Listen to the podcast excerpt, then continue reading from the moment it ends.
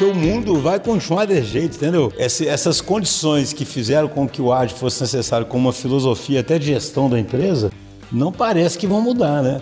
O mundo vai continuar extremamente competitivo, o consumidor no centro, a tecnologia avançando, entendeu? Então, assim, você tem que fazer software continuamente, mas mais que isso, você tem que sentir e responder o tempo todo seu ambiente, você tem que evoluir o tempo todo, porque o tempo todo você está ameaçado, você não tem sossego, o que você conquistou hoje, amanhã alguém já, já copiou, etc, etc, etc. Bom dia, boa tarde, boa noite. Estamos aqui hoje no encontro de gerações do, dos agilistas. Pela primeira vez aí, desde que eu e a Júlia chegamos. Estamos aqui com o Schuster, com o Vinição também. Recapitular quem somos nós, né? Eu sou o Pedro Rangel, tô como co-host aí desde início de 2023, dividindo o desafio com a Júlia. Tudo bem, Júlia? E aí, joia? Eu sou a Júlia, também, né? A gente começou esse desafio em conjunto, tá sendo bem legal. Um dos últimos episódios que a gente gravou sobre Ágil em Escala, o Jones falou que a gente deu um golpe neles, né, Julia? Aí a é, gente tá aqui pra... é mentira. Daí é fake news. fake news. A gente tá aqui para provar que não demos um golpe, então estamos hoje pela primeira vez os quatro juntos aí. Eu, eu, não, eu tô meio revoltado aqui, não sei se eu vou participar direito, não. Quieto, né? Faz a pergunta, eu não respondo. Que isso, não, que, que isso. Não. não. é nem pra ser um esquema de entrevista, né? Tá os quatro conversando aqui hoje. É, é isso. E aí, Vinição? E aí, pessoal, tudo bem? Estamos de volta aí, junto aqui, vamos lá. Dispensam apresentações, né? Vinição Schuster C-level da, da DTI, os hosts originais do, dos agilistas. É, as famosas pessoas que deixam todo mundo refletindo sobre diversos livros, conteúdos, Sim. completamente inspiradas depois do, dos podcasts e que fazem com que a gente tenha que correr atrás do prejuízo. É. Eu acho que você está inventando isso aí. A gente lutando para trazer referências. Vamos ver se sai hoje, né? Alguma é, coisa. pois é. Mas é isso. Hoje o nosso papo é muito em torno da transformação que o agilismo sofreu ao longo das décadas, né? Desde a criação do manifesto e fazer uma análise assim de como anda a aposta das empresas nessa forma de pensar e de trabalhar. Eu e a Júlia não estávamos aqui né? nas primeiras no décadas. da DTI, né? Exato, desde o início, mas acho que seria muito legal a gente fazer essa análise todo mundo junto, principalmente diante dessa inflexão nova que o mercado tech está passando e, né, até a gente refletir refletir, mudou ou não mudou? A aposta no agilismo tá maior, tá menor? O que, que vai mudando nesse cenário novo? Então, nada melhor do que começar falando com quem estava aqui de, desde... Desde o início do agilismo, não da DTI, né? desde o início do agilismo, exatamente. Cara, assim, quando você fala aí sobre o que, que mudou no agilismo, né? Ou o que que... Eu tenho uma coisa triste para falar, né, cara? É, depois tem que ver se deixa isso no episódio. não. Essa coisa triste para falar. Não, porque eu não sei, é, mais do que seu ágil mudou ou não, a gente sempre tem a eterna dúvida do tanto que ele foi realmente aplicado e realmente entendido na sua essência, sabe? Porque é o que a gente sempre insiste aqui, né? E acho que desde o manifesto a insistência é essa, sabe? O, o, o manifesto é relativamente simples. A dificuldade do ágil é justamente o tipo de mudança organizacional e na liderança. O que a gente fala no DT demais, né? Ele exige um tipo de mudança na organização, na liderança, no jeito de, de, de comportar, que assim, Brincadeiras à parte, é difícil ver acontecendo mesmo, mesmo na sua essência, sabe? É, a história que a gente sempre conta aqui, né? Desde o fato das organizações terem que ter orçamentos mais rígidos, terem que ter controle, a liderança tem que ter controle, etc. Tudo isso faz com que o ágil tenha uma dificuldade enorme para ser aplicado. E, esse, e, e aí o que, que eu acho? Assim, você pegar a história do ágil, né? Isso é a minha história não rigorosa, tá, gente? Para ouvinte que estiver, né? Não tô querendo, não sou um estudioso que vai fazer uma história rigorosa, mas eu me lembro quando eu comecei a estudar o ágil, lá em 2001, 2002, sei lá, né, quando eu comecei a levar isso lá atrás, lá na Atan, né, onde eu, onde eu trabalhava, o ágil primeiro surgiu como uma resposta de uma comunidade de software a uma série de fracassos no desenvolvimento de software, né? Então ele foi uma resposta da comunidade assim, poxa, talvez o paradigma tradicional esteja errado. Então, primeiro ele surgiu só ali, digamos assim, só com uma admissão de que fazer software do jeito tradicional não dava certo. E aí, isso se espalhou em alguns lugares, mas o que eu observei, aí a gente já começa a pensar ali na TAM e depois na fundação da DTI, existia uma grande, uma grande dificuldade de vender isso no mercado. E justamente porque as empresas estavam acostumadas a comprar da forma tradicional e a comprar para o escopo fechado. Então, é como se tivesse sido uma época onde, assim, a gente não estava falando do ágil dessa forma mais plena, de que as empresas têm até que ficar ágeis, né, que transcende o manifesto ágil. A gente já falando do ágil como uma forma de fazer software E aí você imagina, na época que o software nem era tão estratégico ou tão misturado com o negócio, era quase impossível convencer alguém que não era da área de que a forma tradicional de fazer software era errada, sabe? Então, assim, só contando um pouquinho do meu, da minha visão, do que eu vivenciei, é, eu acho que eu já falei isso aqui, né? Tinha uma época, quando a gente fundou a DTI, eu achava que eu ia ficar a vida inteira tentando vender ágil, eu ia morrer na praia, assim, e não ia conseguir, porque os departamentos de compras querendo escopo fechado, era difícil, eu, eu é difícil explicar para alguém por que, que você não pode realmente definir o requisito? Alguém que está de fora, eu sei o que eu quero. É difícil você entender a. É, era até meio uma atitude que às vezes parecia ser meio até anti-negócio, né? Como se fosse uma coisa nerd forçada. É, exatamente. Pra... Parecia um. Tipo assim, é, é como se fosse assim, cara, você está falando aí, não é o jeito, tipo assim, que as coisas funcionam bem, entendeu? Tipo, que são. Que é exatamente, é baseado, parecia um tecnicismo, é em planejamento, né? previsibilidade, né? Tradução de forma muito concreta de valor presente, entendeu? Então, assim, soava como sendo um negócio meio, tipo assim, de um cara que, na verdade, não sabe tocar negócio.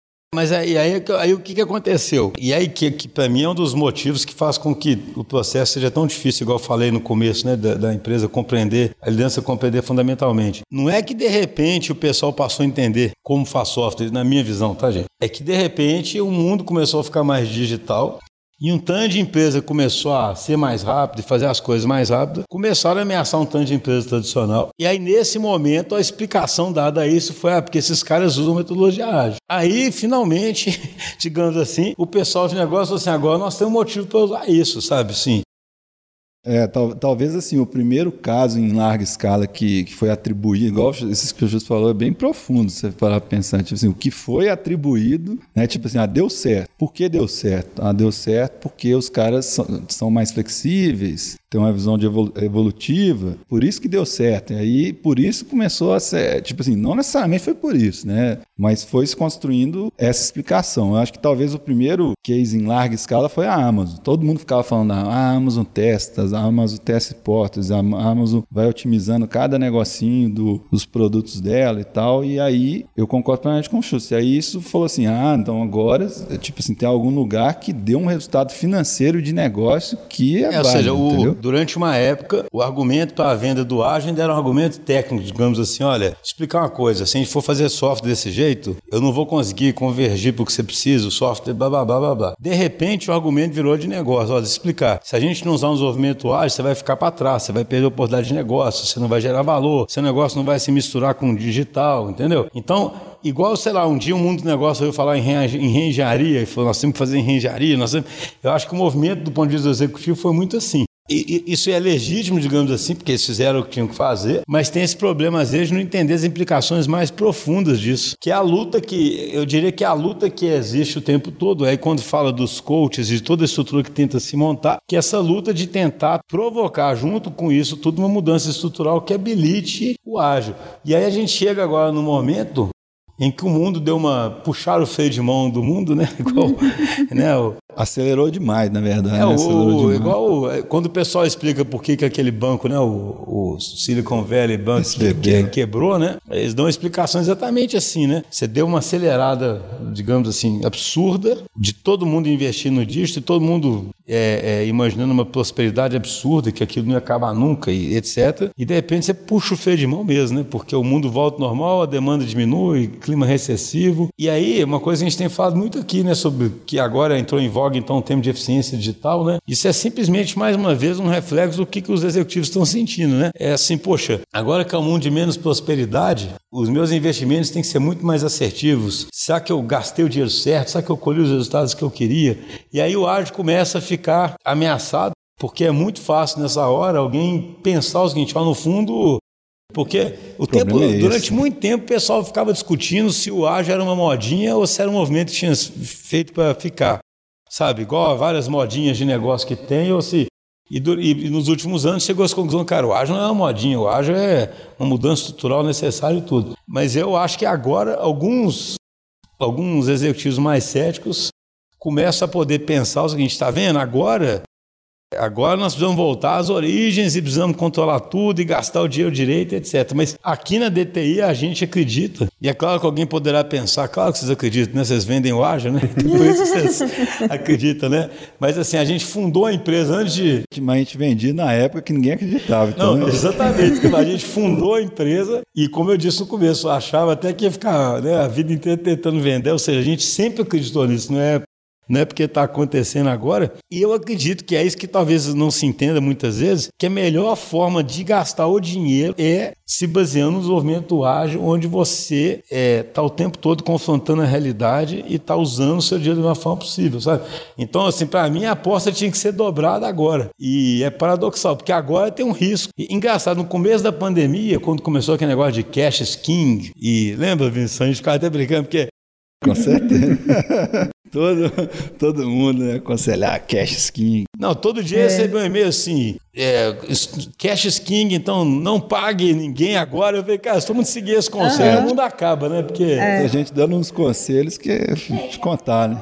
E realmente rolou, né? Assim, a gente teve alguns casos no começo da pandemia das pessoas é, darem uns calotes gigantescos, assim, porque não sabia como é que ia ser. Então, das pessoas se anteciparem demais e fazer umas demissões em massa, porque não sabia como é que ia ficar o, o, o momento. E aí a pandemia mostrou uma, uma aceleração do, do, digital. Então, aí nessa época eu falei mais ou menos o que eu falo, que eu estou falando hoje, que foi assim. Eu lembro que eu até escrevi isso. Eu falei assim: dobre a aposta no ar, porque nessa época eu pensei, nesse momento de desespero, alguém vai falar: Poxa, eu tenho pouco dinheiro para gastar, o que eu gastar aqui agora eu quero controlar. Uhum. Para controlar, eu tenho que saber o escopo, eu preciso planejar detalhado, etc, etc. E na verdade, o controle, é, o, o paradoxal é isso, né? O controle, no fundo, é dar responsabilidade com o time e fazer ele gastar o dinheiro bem e demonstrando resultado em, em, curto prazo. Só que aí o que aconteceu foi o contrário, porque a pandemia, no fundo, fez todo mundo não ter opção a não ser investir no digital. Então o dinheiro para o digital apareceu em vez de sumir, né? Uhum. E, e, aí sobrando. provocou esse movimento que a gente falou no começo. Ô, ô, ô um dos problemas foi que de fato, em muitos lugares usaram como modinha mesmo, igual você falou, de, com a compreensão muito mais, tipo assim, preciso fazer algo e estruturalmente, tipo assim, a condução na coisa tinha nada a ver com ágil. E aí é claro que gera uma, um, um, legado horrível, né? Assim, sobre o que foi o ágil na cabeça de muita gente, né? Tipo, o cara vai falar, algum executivo pode olhar e falar, ah, a gente gastou toneladas de dinheiro aqui, uhum. não gerou nada, na verdade, entendeu? Então, realmente, muita coisa foi modinha mesmo. E eu acho que, então, inclusive, varia um pouco o nível de contato que a pessoa. Porque teve o nível das pessoas que realmente estavam tentando aplicar o ágil, teve o nível das pessoas que não sabem exatamente o que, que era o ágil. Alguém falou com elas, vamos aplicar o uhum. ágil, e elas falaram, tá, vamos lá, mas entra nessa de, né, não, quero ficar para trás, mas também não entendo por que exatamente a gente está fazendo isso. Mas também tem o nível de pessoas que às vezes lidaram com empresas que falavam que trabalhavam de forma ágil para poder entregar software, confiaram como parceiros e, na verdade, a, a empresa não tinha um perfil de atuação ágil. E aí queima o que significa o, o, ágil, assim, né, mesmo. Só que, na verdade, é muito mais do processo que não foi feito com transparência também. Então, assim, é, é bem... Tem muitas camadas do que pode fazer com que as pessoas cheguem à conclusão de que o ágil pode ser uma boa ou uma... Ah, e sabe, sabe um, um problema sério que eu vejo, que é uma analogia que eu... Eu sou doido para dar esse exemplo aqui, eu... você vai entender o que, que é o exemplo, porque é assim... Eu espero não, estar ofendendo ninguém, né? Assim, eu acho engraçado o seguinte: a gente tende a fazer interpretações mais superficiais das coisas, fazer aquilo que é mais fácil, sabe? Não encarar o problema de verdade. Então, assim, que que eu, eu, eu, gosto de dar um exemplo que uma coisa que eu tenho pensado ultimamente que é o seguinte: uma coisa que está muito em voga hoje é que você tem que ter gratidão, sabe? Você tem que ser grato. E aí o que, que todo mundo começa a fazer? Todo mundo começa as frases falando que é grato por alguma coisa, sabe? Todo mundo, eu, tá, eu sou grato por isso, sou grato por aquilo, etc, etc. Cara, isso pode ser um começo e pode ser bonito fazer isso, mas o sentido não é você ficar falando que você é grato. O sentido é você se sentir efetivamente grato, você começar a perceber que aquilo que você tem, você devia gostar daquilo que você tem. Então o sentido é mais profundo, entendeu? Você não, você não passa a colher, sei lá, o fruto de ficar mais no presente e gostar mais do que você tem, porque você fala, ah, eu sou muito grato, eu sou muito grato, entendeu? Então assim, entende minha analogia? O uhum. ágil e tudo eu acho tem muito esse lado. Cara, existe uma essência ali no final das contas simples, que é você remover impedimentos de um time, criar um time auto-organizado que consiga assumir plena responsabilidade e gerar valor. E eu falo, o que mais que uma empresa pode querer do que times que assumem plenamente responsabilidade? Então, você quer ir atrás daquilo. Agora, aquilo é difícil pra caramba, porque exige você quebrar um tanto de pedra. Aí é muito mais fácil você criar todo um aparato no entorno que parece que você está fazendo aquilo, entendeu? Sim. Isso é tipo, é quem confundiu o ágil com a maneira de pensar em trabalhar com o framework, né? Chegou lá e só implantou o Scrum, como se fosse resolver todos os problemas, né? É. Ao invés de pregar o que na verdade era o senso de agilismo mesmo. É, exatamente. Em vez de. Por isso que teve esses movimentos durante o ágil aí, né? O, o Heart of Agile lá, né? Do, do, teve vários movimentos de tentar resgatar muito isso. Porque, assim, sendo generoso, você pode dizer que num dado momento, sei lá, você começa a falar eu sou grato, eu sou grato, e aquilo vai fazendo você incorporar aquilo. Pode ser. Mas você não pode perder de vista que o que você quer realmente é se sentir grato, sabe assim? Uhum. Você quer de alguma forma aprender a se sentir grato. Então, o que você quer efetivamente é ter um time que se auto-organize, que consiga gerar valor, é, valor em curto prazo, né? que consiga seguir os princípios, etc, etc. E não um time que você decora ele com todos os ritos e todas as coisas no entorno dele, mas ele não faz o que tinha que fazer, por exemplo, sabe? Eu acho que um grande desafio dessa quebra é justamente pegar empresas tradicionais e hierarquizadas que têm uma visão já de, de certa forma, controle, tinham uma visão de controle, ainda que talvez não funcionasse bem com, a, com o modelo de cascata, e aí, de repente, falar de times autônomos que, assim, né, então olhando para a entrega de resultado, estão ali para gerar resultado, mas ainda assim retiram o controle do, uhum. né, daquelas pessoas que talvez já estavam acostumadas com aquele cenário que por mais que não fosse mais eficiente, o mais é, que trouxesse resultados para a empresa, pelo menos talvez desse uma paz no coração para elas, no sentido de ah, mas eu sei o que está acontecendo, eu sei para onde é, que vai. É a sensação né, de controle. É, então, talvez entre até um pouco nisso, assim, né? Dessa dificuldade de aceitar que vai perder realmente controle, mas pode ganhar muito alinhamento, autonomia, através do conhecimento de cada pessoa que está ali atuando de uma maneira crítica também pode trazer muito benefício para a estrutura como um todo. Talvez essa seja uma das grandes dificuldades que as pessoas têm de conseguir quebrar com os modelos antigos, meio de controle total, para olhar e falar assim: não, beleza, as coisas vão funcionar mesmo que não esteja tudo centralizado na, na minha mão. Eu acho que, que essa é uma grande dificuldade. Agora, um ponto que o Chusco falou no início da fala dele, que é por isso que é muito difícil você ver coisas que são, na essência, assim, rodam de um jeito de fato ágil, porque estruturalmente as coisas precisariam de ser muito diferentes. Por exemplo, vou dar um exemplo aqui. Várias empresas que a gente convive, elas têm né, diretorias, por exemplo, gigantescas. Então, só isso já é um problemão, porque você tem vários castelinhos ali que todo mundo. Então, assim, se dificulta, por exemplo, você ter de fato, vamos supor, uma integração realmente bem, sem muita fricção, por exemplo, entre negócio e, e a tecnologia. Então, assim, a concepção do modelo de empresa que a gente tem hoje já é uma dificuldade muito grande, por exemplo, de você ter uma essência de fato assim ágil.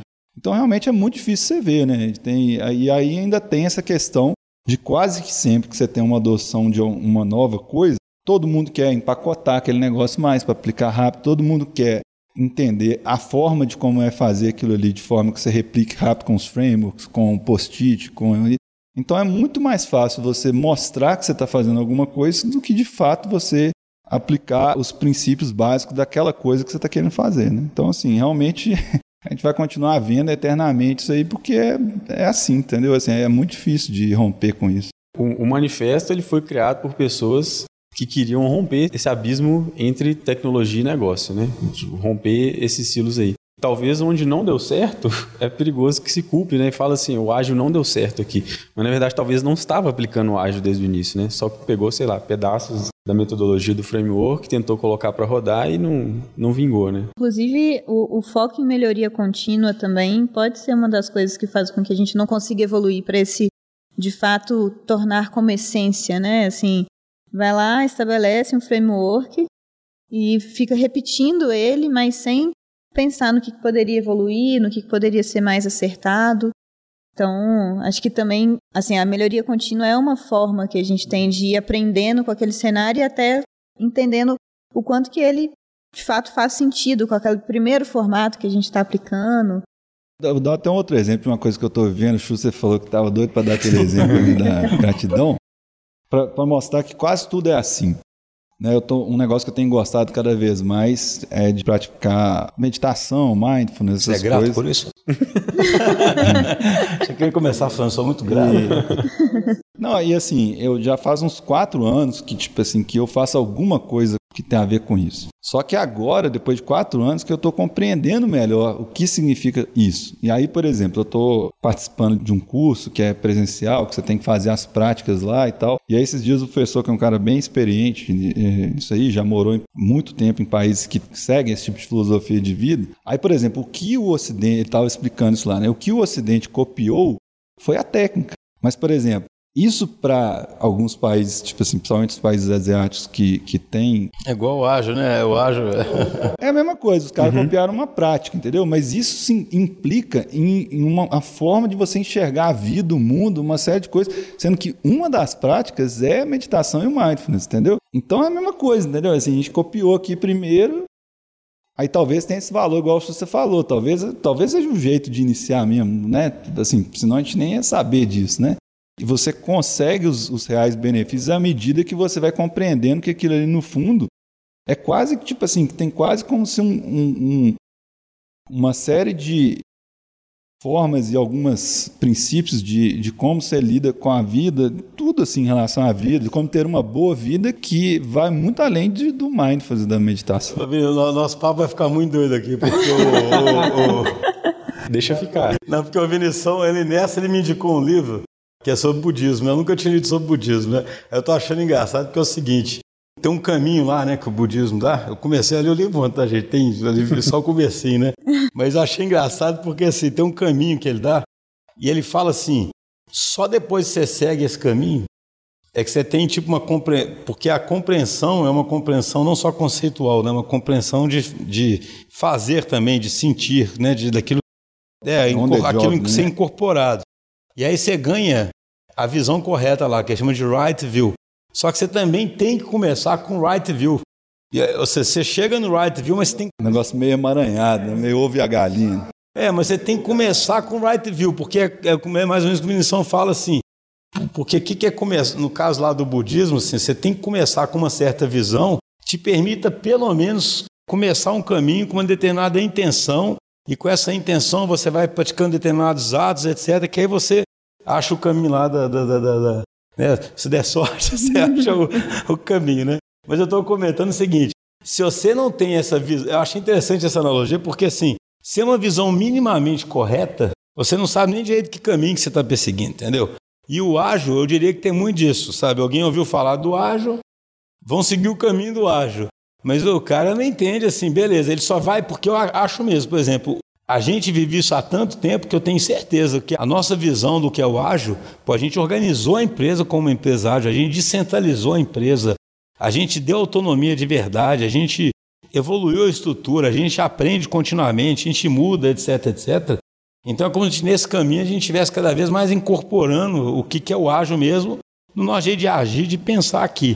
Mas no começo, a gente também estudou para caramba, pelo menos para entender o que era. E aí eu vou dizer, muitas vezes nem acontece uma organização. Alguém manda executar o ágil, né? É como se fosse isso, compra na esquina um ágil ali, aí pá, começa. Então, assim, como é que você vai esperar? Isso dá até o enzima, né, cara? Fazer uma comparação com o SED, o, né, o, right view, né, cara? Parece que falta o right view para começar o, o, o ágil. E aí, se você não tem o right view, nesse momento de questionamento, deve acontecer isso com o budismo também, né? Para quem quer seguir, né? Se a pessoa não tem o right view, no momento de sofrimento, porque toda filosofia é para combater o sofrimento, né? No momento de sofrimento lá, se a pessoa não partiu do, do right view, a primeira coisa que ela deve questionar é aquele caminho todo. Fala assim, ah, isso aqui no fundo não funciona não, sabe? Eu tô isso conversa muito com o momento de agora, que é um momento de sofrimento, né? No fundo. Aí você fala, ah, não serve para nada esse negócio. Só serviu para eu gastar dinheiro, queria stand de estrutura, stand de square, stand de coisa. E... Essa analogia foi boa, mas você tem que gravar um mesmo. Conversar com a Yas depois, se ela, que ela é budista, né? Ver se ela. Já aproveita, é. Ela concorda, né? Baseado no que você falou aí, Schuster, deixa eu fazer a seguinte pergunta. Porque quando, quando eu abri o episódio aqui, eu falei sobre como o ágil evoluiu ao longo das décadas. Você acredita que o ágil que a gente se refere hoje não é o mesmo de duas décadas atrás? Pensando até que o manifesto não sofreu grandes mudanças. Ou mudou a nossa percepção do que estava escrito lá no manifesto ao longo do tempo? Eu acho assim, o ágil, não vou dizer aqui que eu fiquei, vamos supor, eu nunca fiz uma análise exaustiva, fiquei me atualizando o tempo todo uhum. sobre os últimos. Mas assim, eu acredito que realmente quando o ágil surgiu, ele surgiu bem assim, com uma técnica declarando, olha, o jeito de fazer software é errado, o jeito de fazer software é esse aqui. Né? Então, assim, software é uma atividade intangível que tem que ser feita de forma evolutiva. É isso, sabe, o ágil, né? digamos assim. Se você não fizer assim, você tem que ser um processo que pode gerar aprendizado. Agora, ele foi ampliado, eu diria, na medida em que software se misturou com o negócio e o ágil começou a significar também uma estrutura organizacional, é o tal do agile, que é uma necessidade da empresa também ser uma empresa que aprende, sabe? Ou seja, ela está fazendo software, mas ela também está aprendendo naquele ambiente. Então, acho que hoje o ágil, quando alguém fala nós temos que ser ágeis, está falando desse pacote completo, entendeu? Pegando o que você descreveu aí, que eu concordo totalmente, é porque o ecossistema de uma empresa, que antigamente era mais estável e mais. Aquele exemplo que você sempre dá, em vários episódios que a gente deu, tipo assim, quando você passa a ter, por algum motivo qualquer que seja, uma vantagem competitiva, que tem uma barreira de entrada muito grande, você praticamente começa a mudar para o modo de otimização, que você fala assim, como que eu vou maximizar o jeito que eu vou ganhar dinheiro com isso aqui, que era a realidade há um tempo atrás. Porque, por exemplo, se eu tinha uma vantagem competitiva, igual eu dar o exemplo lá do o cara, a empresa consegue comprar um CRM. Quem conseguiria, quem conseguia antes comprar um CRM? Quase ninguém. Então, se eu conseguir isso aí, a partir desse momento eu criei uma muralha em relação à competição. Então, assim, o que, que eu vou fazer? Eu vou tentar otimizar minha estrutura interna de forma que eu consiga aumentar minhas margens com isso.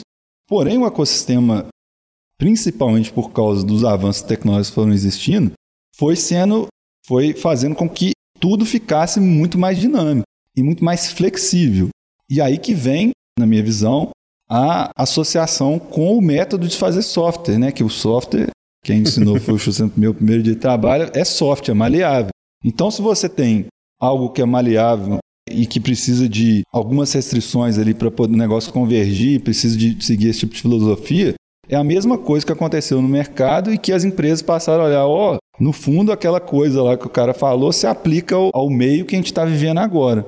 Então, a pergunta sua, né? Mudou, na minha visão, mudou bastante, assim, porque o conceito foi ficando aplicável a uma gama muito mais ampla de coisas que não só software. E por isso que eu acredito profundamente que quando eu falo que tem que dobrar a aposta para alguém que está ainda achando que eu estou falando isso por causa da DTI, né? para DTI poder vender, né? É porque o mundo vai continuar desse jeito, entendeu? essas condições que fizeram com que o AD fosse necessário como uma filosofia até de gestão da empresa, não parece que vão mudar, né? O mundo vai continuar extremamente competitivo, o consumidor no centro, a tecnologia avançando, entendeu? Então, assim, é difícil de imaginar que você vai voltar a ter um tipo de estabilidade, porque, assim, lá atrás, o pessoal já defendia o ágil para coisa. Imagina o seguinte: uma empresa tinha que fazer um sistema interno. E ela não estava nem com problema nenhum, mas queria fazer um sistema. Para que, que você vai mudar essa estrutura? É, não, imagina, eu preciso fazer um sistema aqui. O ágil já existia nessa época, eu falo o seguinte, cara, para fazer esse sistema, é melhor você fazer evolutivo, porque software é difícil de definir o que você quer. Era isso. Agora é que o Vinição explicou, não vou repetir. Não, agora é o seguinte, cara, você tem que fazer software continuamente, mas mais que isso, você tem que sentir e responder o tempo todo seu ambiente, você tem que evoluir o tempo todo, porque o tempo todo você está ameaçado, você não tem sossego, o que você conquistou hoje, amanhã alguém já, já copiou, etc, etc, etc. Você vê, nem, nem, o Google está tendo sossego agora com o chat GPT. Se, se o Google não consegue ter sossego, é. quem vai ter sossego? Não, você vê as né? Você vê a, a meta, né, cara? Também, assim, todo mundo. Não tem ninguém que está sossegado. Não, não, esse exemplo da meta é muito bom, né? Porque a meta mudou o nome para meta, porque era. Isso ilustra, inclusive, aquela aceleração e o freio que a gente falou, né? Todo mundo achou metaverso. que, tipo assim, que daqui três anos era metaverso. Agora os caras estão questionando se isso é um negócio para agora. Já tem a questão da, do chat GPT, já é a bola, né, a bola da vez. Talvez os caras mudaram o nome muito antes que deveria. Então, assim. É, foram precoces, né? Quem que vai ficar tranquilo? É. Fica. E acaba que esse formato evolutivo, ele traz esse desafio de você estar constantemente observando, estar constantemente evoluindo a visão que você tem sobre o cenário. Eu acho que muitos contextos não estão prontos para isso ainda, assim, né? É muito mais confortável você definir tudo ali, aí você aguarda, né? Vai estar tá pronto e, e acabou, você torce para que funcione. Mas num cenário em que você tem que mostrar resultados, em que você o tempo todo está aprendendo, você precisa não só de mãos para poder construírem, mas também de pessoas que vão estar olhando para se o caminho é o correto, né? Se o caminho está fazendo sentido. Eu acho que ainda existe uma dificuldade muito grande de quem é que vai fazer isso? Com quem que fica essa responsabilidade, assim? E, por vezes pode ser que a gente caia nesse caminho de não, tá tranquilo, eu sei que tá para fazer aqui, esse daqui não, não tem risco alto. Justamente por isso, assim, quem é que vai acompanhar, quem é que vai olhar de forma crítica para a evolução que, que aquela solução está tendo, né? Porque acho que até isso é uma tarefa, entre aspas, né, muito nova para as empresas, assim. Até fazendo um parênteses, né, eu e a Julia, a gente gravou um episódio aí recente falando sobre como, às vezes, a solução não é construir um sistema, uhum. né, às vezes a solução pode não ser nem digital, que na verdade pode ser uma melhoria de processo, pode ser né, qualquer outro aspecto assim que mais focado no resultado, né? Que é uma crítica, por exemplo, que o Jeff Patton faz, que é o autor do livro Os Story Mapping, que ele fala que a forma como o manifesto nasceu tem um, um, gap porque ele não traz a orientação a resultado, né? Ele, que ele como se fosse focado na construção de software. É, mas que ele foi feito para software mesmo, Sim. né? Sim. Não, é engraçado, entendo o que ele está falando hoje, né? Uhum. Mas assim, o meu entendimento é isso: é uns caras que faziam software que ficaram um dia e falaram, cara, o jeito de fazer software hoje está errado, o jeito é esse. Não é, não é eles falam o jeito de resolver problemas de negócio é esse. É. Eles falam o jeito de, de fazer só. Aí virou um jeito. Por isso que eu fico brincando que é a vingança dos nerds, né? Esse virou um jeito de resolver problemas de negócio, né? Uhum. É. Aí que entra o resto, né? Gestão de produto, é. product sense, é, né? Que todo mundo exatamente. fala. O que torna um produto excelente. E eu realmente, assim, eu posso estar enganado, mas o que eu me lembro é justamente o que eu li, o que eu, o pessoal se juntou lá, fez um manifesto muito assim. Pô, depois de, das metodologias pesadas darem tão errado, você fazer especificações enormes, o negócio não dá certo, e, né, e, e, e você entrar naquele ciclo vicioso de cada vez melhorar mais, a metodologia não dá certo, alguém não chega nisso assim, cara, não funciona, né? Justo, basta, se tiver dúvidas, basta você ver lá os outfits dos caras na época, você vai ver que eram só engenheiros preocupados com software. Pior que é fácil, né? é rápido de, de pegar essa percepção. Você vai ver. Se você der uma voltinha aqui na DTI de segunda a quarta também, mais ou menos, talvez você veja um pouco desses outfits aí. Não, mas vamos só concluir esse negócio, essa referência do, do Jeff Patton que eu fiz. Não é no livro que ele faz isso, tá? Isso é participações dele em outros podcasts, entrevistas e tal, que ele fala que o, que o manifesto não foi pensado para um modelo de produto de tecnologia. E ele até faz a provocação. Não parece que foi escrito por, um, por pessoas que vendem software? Eu falei, sim, né? Mas tinha que começar por aí mesmo, né? Foi a galera que revolucionou a coisa como um todo. Essa questão de pensamento de produto foi uma coisa que veio um pouco mais tarde, assim. Mas elas se complementam, né? É que ele fala muito do o perigo de olhar o agilismo só pela forma como está escrito no Manifesto Ágil, né? Então, mas isso tem a ver com, até com a, a comparação, que eu também não vou repetir a história de novo que eu contei, porque as naturezas são parecidas, uhum. entendeu? Tipo assim, a natureza de um negócio que é soft, o produto uhum. também é soft, entendeu? Tipo, o produto é uma coisa que você tem que criar e que você não tem a menor certeza de como que vai ser o comportamento. Um exemplo que eu estava eu tava vendo um vídeo ontem, assim, bem interessante. Tipo assim, teve o, o lançamento aí do chat GPT. Aí todo mundo ficou surpreso. Aí qual que foi a primeira reação das big techs? Por exemplo, a Microsoft foi lá. É claro que assim, eu estou simplificando pra uhum. caramba aqui. É claro que os caras pensaram em um milhão de coisas lá, né? Mas forma meio caricata, todo mundo falou, putz, eu tenho esse negócio pode, né, pode desmancar o Google, não sei o quê. Todo mundo começou, a Microsoft quis colocar no Bing, uhum. falando, ah, vou colocar tem que fazer o... valer o investimento, né? É, não, mas olha pra você ver. Tipo assim, os caras fizeram associação direta do tipo assim, cara, eu tenho que colocar isso na minha busca, porque os caras estão substituindo a busca, né, de uma busca onde você tem um resultado fragmentado para uma busca onde você já tem um processamento da resposta mais objetivo. E isso é o meu negócio, que alguém vai lá buscar, eu vendo ads E se eu não tratar isso aqui, eu posso estar com o meu negócio em risco. Então eles fizeram a cópia para o Bing e o Google querendo colocar alguma coisa parecida para o buscador. Porém, inclusive eu vi o Schuster falando isso da experiência própria, pessoal dele, e que os caras estão vendo. Que a galera gosta de ter a interação com o bot. Eu sou esse exemplo. Eu fui no Bing e achei horrível. Eu prefiro ficar abrir a janela do e ficar conversando. Então, mas os caras cara já estão percebendo isso. Sabe? Você vê como é que a coisa pivota muito rápido. Tipo assim, um negócio que o cara. Agora os caras já estão. Não. Vai ter que levar os Eds lá para dentro. Né? É, exatamente. Nós, inclusive, se eu não me engano, o, o, o, pessoal da OpenAI lançou ontem ou hoje, se eu não me engano, tá? Posso estar. Versão 4? É, já, algo referente a isso. Tipo assim, eles lançaram vários plugins, não sei o que, que vão funcionar no método de conversação, que é o que eles bolaram, que também faz parte do sucesso, entendeu? Faz parte do sucesso não só dar a resposta boa. Parte do sucesso tem a ver com a interação que Exatamente. é feita via bot, entendeu? Outro negócio que eu vi ontem que é surpreendente, o, o cara do MIT que lançou na década, aquela Elisa ou Eliza, sei lá, que era um, um botzinho meio bobo, que ele ficava, tipo assim, alguém perguntava assim, praticamente rep, repetia o que, a, o que a pessoa falou, fazendo uma pergunta para a pessoa.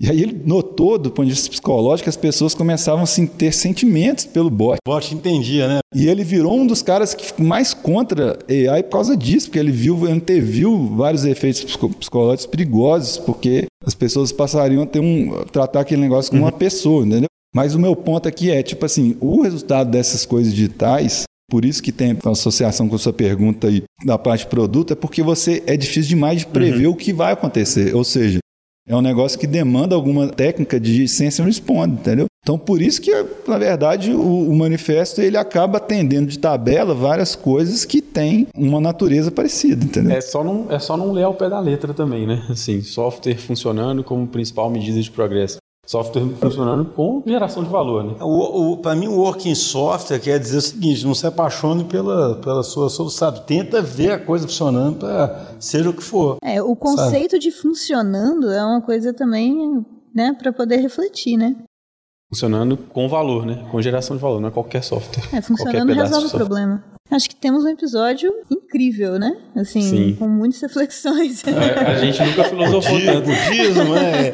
ah, pra, quem, gente... pra quem já achava que o haja é viagem, você viu do budismo, o cara vai mandar cortar o trânsito. Não, a gente foi longe. Sabe quem acha que tá faltando, né? Mas esses caras são doidos mesmo. E... Eu e a Júlia, a gente não costuma. É. é, a gente sempre faz episódios Inclusive, uma das últimas perguntas que a gente costuma fazer nos episódios é sempre: e aí, qual é o primeiro passo, né? Como é que a gente começa a colocar isso na prática? E aí... Lightview. é, mas hoje eu acho que a gente também tem. A, mas essa é uma excelente é... resposta. Hoje a gente tem a oportunidade de não só pensar na, na prática em si, né, mas uma reflexão sobre as práticas que a gente tem no dia a dia. Sim. Então, foi muito bom. Depois de um, umas, umas 15 gravações mais práticas, a gente fez uma mais filosófica, né, Julia? É, ah, agora a gente vai sair, fazer, vai ler uns livros. Até no budismo a gente passou, pô. É, pois é. É com gente que grava um só sobre budismo. Mas achei ótimo. Mas valeu, pessoal. Muito bom participar sem ser roxo, a gente fica só respondendo. Eu não achei que ia ser dessa forma, não. Eu achei que, bom, tudo bem. Eu achei que ia ter um bom dia, boa tarde, boa noite. É, pois é. Vamos ver se o pessoal não vai ficar chateado com a gente. Mas tá bom. Obrigado Valeu pela sua edição. Valeu, Julia. Valeu, pessoal. Mais.